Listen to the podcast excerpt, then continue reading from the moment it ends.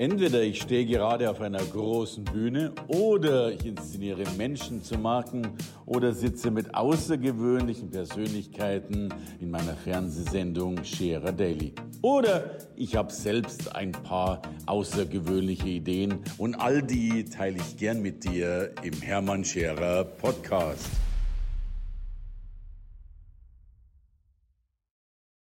Also, ich habe heute, und damit starte ich gleich rein und los, ich habe heute wirklich eine Legende äh, bei mir sitzen. Sie weiß noch nicht, oder er weiß noch, also die Legende, sprich er weiß noch nicht, äh, dass er eine Legende ist, aber ich glaube, die Geschichtsbücher werden irgendwann mal über ihn schreiben.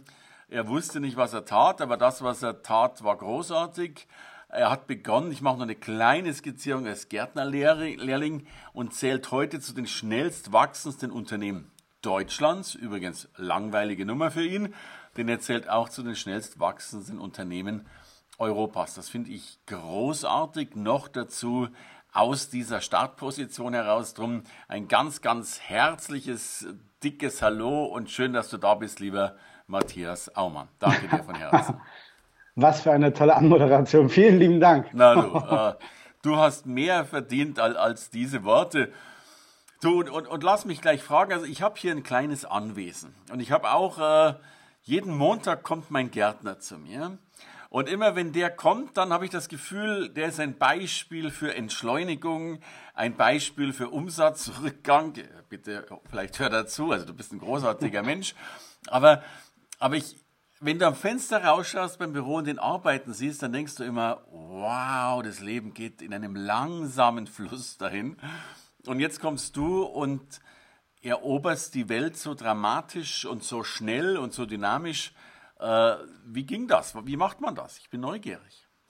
Hm, also ich glaube, der größte Unterschied zwischen den meisten Handwerksunternehmern, also wenn wir jetzt mal in der Handwerksbranche sind, die sind selbstständig, sind maximal Manager mit ihren maximal fünf, sechs Mitarbeitern, das ist so der durchschnittliche Handwerksunternehmer in Deutschland und die werden nie richtig unternehmerisch denkend und deswegen arbeiten den ganzen Tag natürlich dieses klassische im Unternehmen, im Tagesgeschäft, arbeiten ab, weil es Routine geworden ist, aber arbeiten nicht wirklich eher strategisch in die Zukunft rein, sondern die arbeiten eher taktisch ab, aber nicht strategisch. Ich okay. glaube, das ist der größte Unterschied, denke ich, warum die meisten Dienst nach Fortschritt machen, auch ihre Arbeit gut machen, aber nicht wirklich richtig in den Pushen kommen. Okay.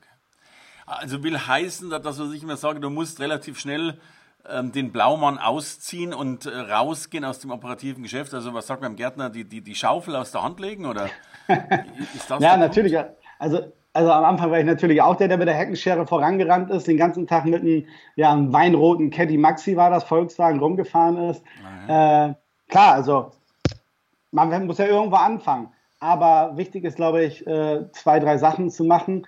Das erste ist, sich wirklich darauf zu fokussieren, dass man am Unternehmen arbeiten muss. Dann muss man auch delegieren können und man muss wirklich auch ein bisschen strategisch in die Zukunft denken. Und also ich habe damals einen Spruch gehört von Zig Ziglar, stammt der You don't build a business, you build people and then people build a business. Okay. Und das war so eine Herzenssache. Also alleine auf meinen Schultern so ein Unternehmen aufzubauen innerhalb von vier Jahren jetzt über 70 festangestellte Mitarbeiter im Handwerk ist schwer. Also ich habe mir immer darauf äh, fokussiert, ein gute Mitarbeiter zu finden, denen wirklich viel abzudelegieren und das zu kontrollieren und so kann man dann schnell wachsen.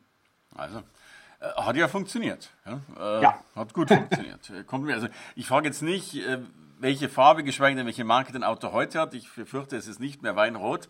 Ähm, aber nee. ja, es gibt auch schöne rote Autos, aber lassen wir das am, am Rand stehen. Sag mal, und jetzt bist du ja mittlerweile schon äh, nicht nur da erfolgreich, sondern hältst großartige Vorträge, Seminare, bringst Menschen bei, wie Unternehmertum funktioniert. Hast du Lust, uns so einen Mini-Kurs aus deinem Seminar zu geben? Also, was sind so diese Schlüssel, die du da vermittelst? Logischerweise ausführlicher und länger.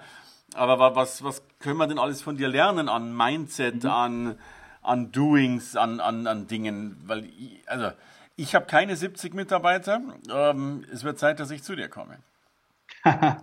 ähm, ist auch nicht für jeden was, 70 Mitarbeiter zu haben, muss man auch ganz klar sagen. Also ich glaube, Unternehmertum ist generell nicht für jeden was, weil das ist verbunden mit viel Schweiß, mit viel Arbeit und auch mit viel Rückschlägen manchmal. Und da muss man klarkommen. Man muss eine Resilienz im Kopf entwickeln. Aber äh, ja, was kann man da lernen? Die Nachfrage kam immer als erstes bei mir marketingtechnisch, weil wir da sehr, sehr stark waren da, das ist so mein Lieblingsgebiet. Ähm, wie mache ich mein Marketing und dann die Skalierbarkeit im Handwerk ist die Dienstleistung, das Nadelöhr, wo alles durch muss, ja, Mitarbeiter finden, führen. Da war immer sehr, sehr viel Nachfrage von anderen Handwerksunternehmern. Da habe ich dann ein Buch drüber geschrieben, nicht schulklug, sondern straßenschlau, ja. so wie man sein Unternehmen mit einfachen Denkweisen, denke ich, sehr schnell skalieren kann. Und dann habe ich an meine Kundendatei, an meine Daten, Deutschland, Österreich, Schweiz, die meine Bücher gekauft haben, Umfragen gestellt. Und ich wollte wirklich wissen, so was sind so die dringendsten Probleme? Warum kann man nachts vielleicht als Selbstständiger oder Unternehmer nicht schlafen? Okay. Wo drückt der Schuh wirklich? Und herauskam da dann immer drei Sachen. Mhm. Fast durchschnittlich haben alle darauf geantwortet. Marketing, also eine Positionierung zu finden, sodass man wirklich ein kleines Alleinstellungsmerkmal hat. Da haben alle Probleme mit. Äh, Mitarbeiter finden, führen, ganz klar. Mhm. Und die Denkweisen zum Erfolg, weil die meisten stehen sich einfach selbst auf die Füße und die haben selbst so torpedierende Glaubenssätze da oben, äh, dass sie da auch nicht vorankommen. So, und über diese drei Kernthemen spreche ich, das kann ich und ja, und da spreche ich auch dann aus den Sachen heraus, was ich selbst vorgemacht habe. Okay. Großartig, großartig. Simon, ich habe ja auch, ich erlebe das ja häufig, dass Menschen was erreichen wollen, Viele tun sich ja schon schwer, eine Assistenz einzustellen. Ich rede jetzt noch gar nicht von Vollzeitmitarbeitern, geschweige denn 70. Äh, viele brauchen ja schon Jahre, um diesen Schritt zu haben, hole ich mir mal eine Aushilfe oder sowas. Das hat ja sehr viel mit Ängsten und Zweifeln zu tun. Also ich, ich glaube, unser größter Feind sind Zweifel. Was würdest du Menschen raten, die Zweifel haben oder sofern du selbst welche hast, wie gehst du mit denen um? Ähm, na, was passiert, wenn du sie nicht beseitigst, frage ich mich immer. Also die meisten stellen sich, glaube ich, nur die falschen Fragen mhm. und kommen deswegen nicht auf die richtigen Antworten. Damit meine ich, was passiert denn wirklich, wenn du nicht delegierst, wenn du wirklich immer den ganzen Tag in diesem klassischen Hamsterrad drin bist? Ja, wenn du mal jetzt im Beispiel im Handwerk dich verletzt, einen Knochenbruch etc., fällt der Umsatz sofort weg, weil du nicht mehr den ganzen Tag das Hamsterrad bewegst. Klar. Also was, also das wäre für mich wirklich so das Schlimmste, was passieren könnte damals, weil ich gesagt habe, das will ich nie haben, dass ich wirklich den ganzen Tag muss. Also ich finde das cool, zu multiplizieren und Systeme zu schaffen. Und da muss man einfach, wenn du das wirklich verinnerlicht hast und wenn du das auch verstanden hast, dann weißt du, das geht nicht, wenn du alleine bist. Okay. Ja, und ich habe mir einfach nur mal nur die Frage gestellt, was passiert, wenn du es nicht machst? Ja, dann bleibst du, wie du bist. Willst du das? Nein. äh, ja was wäre dein Zukunftsweg? Du, du bist ja noch Gärtner, ich meine, du bist ja noch oder, oder Unternehmer im Gärtnerbereich. Äh, du machst schon viele Vorträge. Wo, wo geht deine Reise hin? Ähm, also unternehmerisch wahrscheinlich nach wie vor. Herz liegt bei Aumann Grün, bei dem Garten- und Landschaftsbau, aber da werde ich halt nicht, da bin ich jetzt auch schon aktuell komplett aus dem Tagesgeschäft raus. Das kann ich wirklich mit wenigen Wochen die Stunde komplett leiten und führen. Das ist das Schöne da werde ich wahrscheinlich eher in Zukunft eher der Investor sein und strategisch weiter beratend sein. Und ich denke, mein Weg führt eher so auf die Bühne. Das macht mir wahnsinnig Spaß und das gibt mir vor allem wahnsinnig Energie. Äh, klar, das macht einen richtig Laune, wenn du auch äh, beklatscht wirst, ist ja. ganz klar, macht am Anfang natürlich Spaß.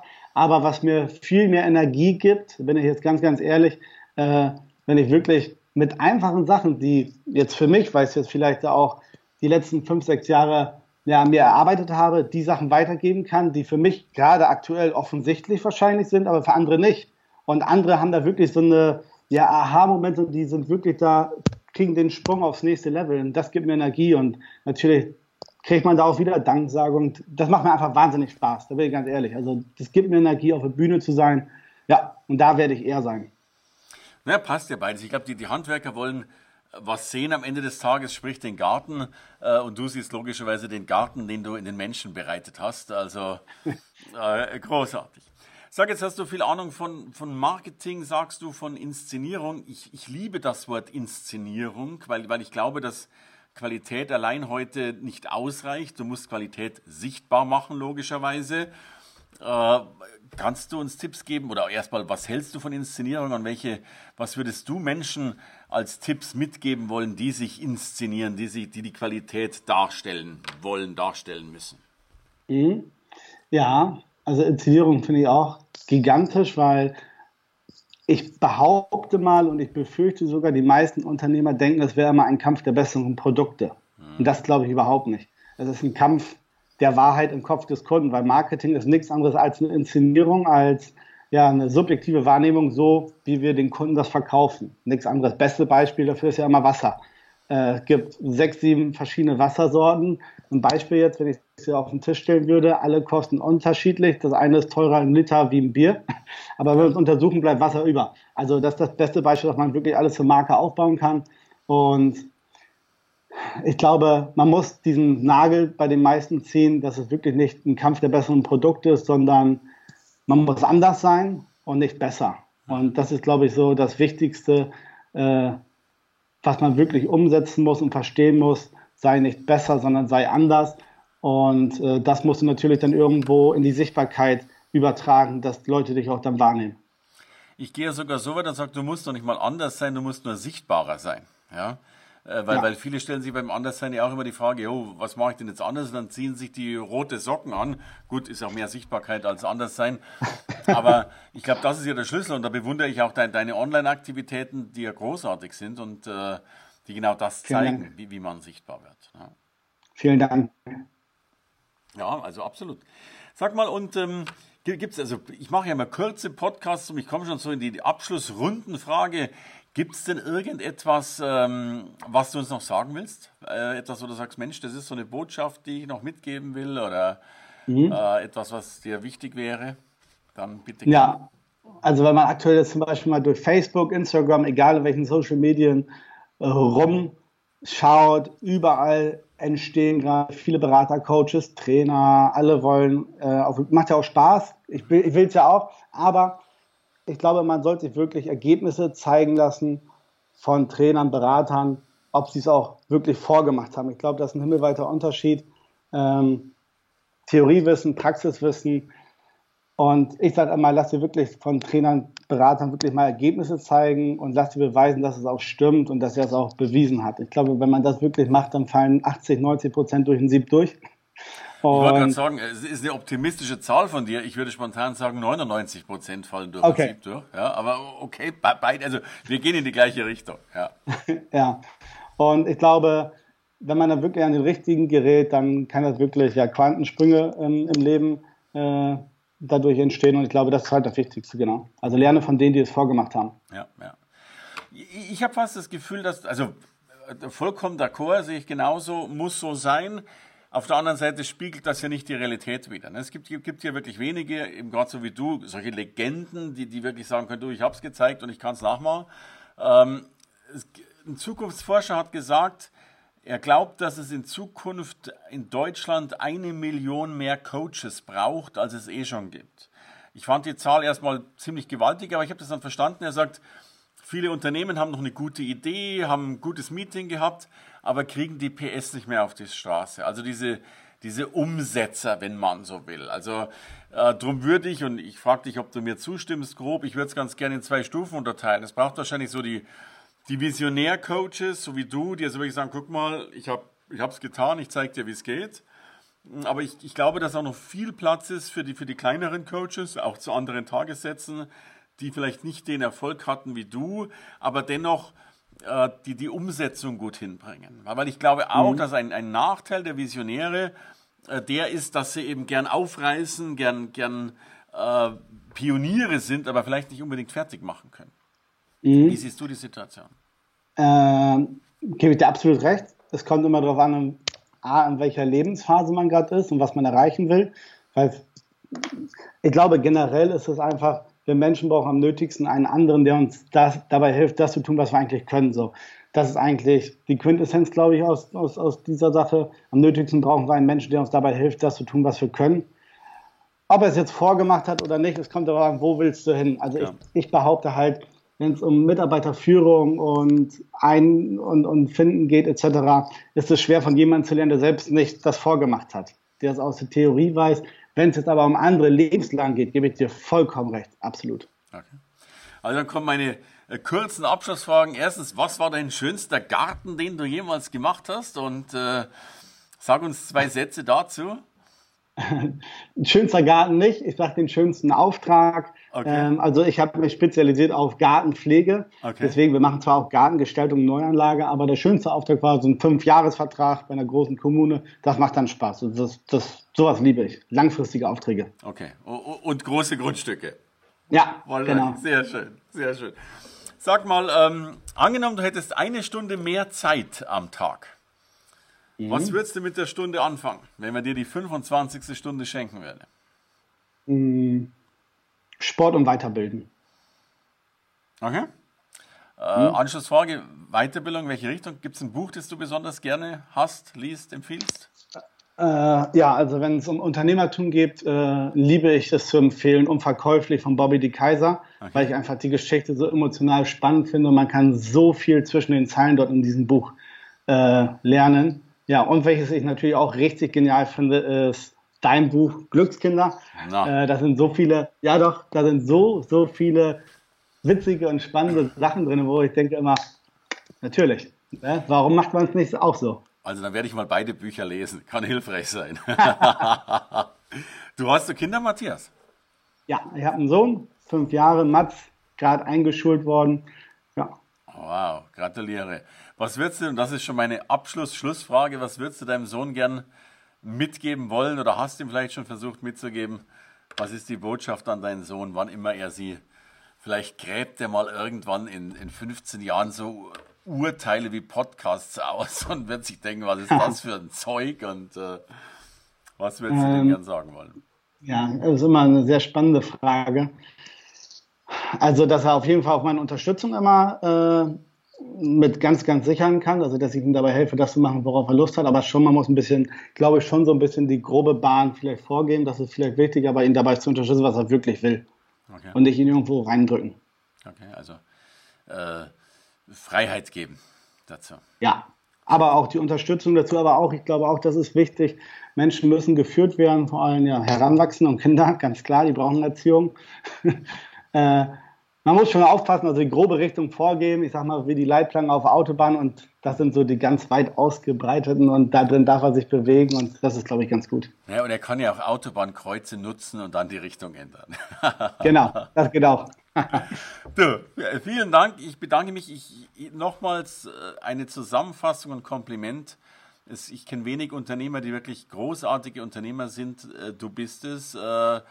Ich kenne viele Zweifler, Zauderer und Zögerer. Für mich bist du ein Beispiel dessen, was Menschen bewirken können. Das hast du getan. Darum nochmals äh, herzliches Dankeschön. Ich bin mir sicher, dass das Podcast, als auch dann die Links darunter, äh, ein paar Wirkungen bei den Menschen im Unternehmen und im Herzen erzielen können, die dich hören. Danke dir von Herzen, Matthias.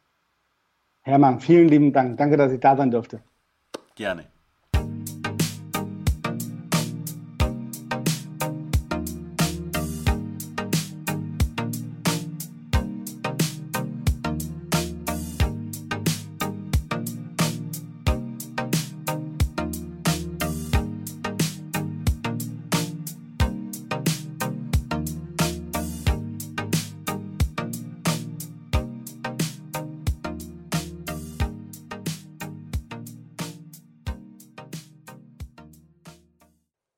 Danke fürs Zuhören. Natürlich will ich dein Feedback haben. Nicht nur die vielen Sterne auf der Plattform, auf dem du diesen Podcast runtergeladen hast.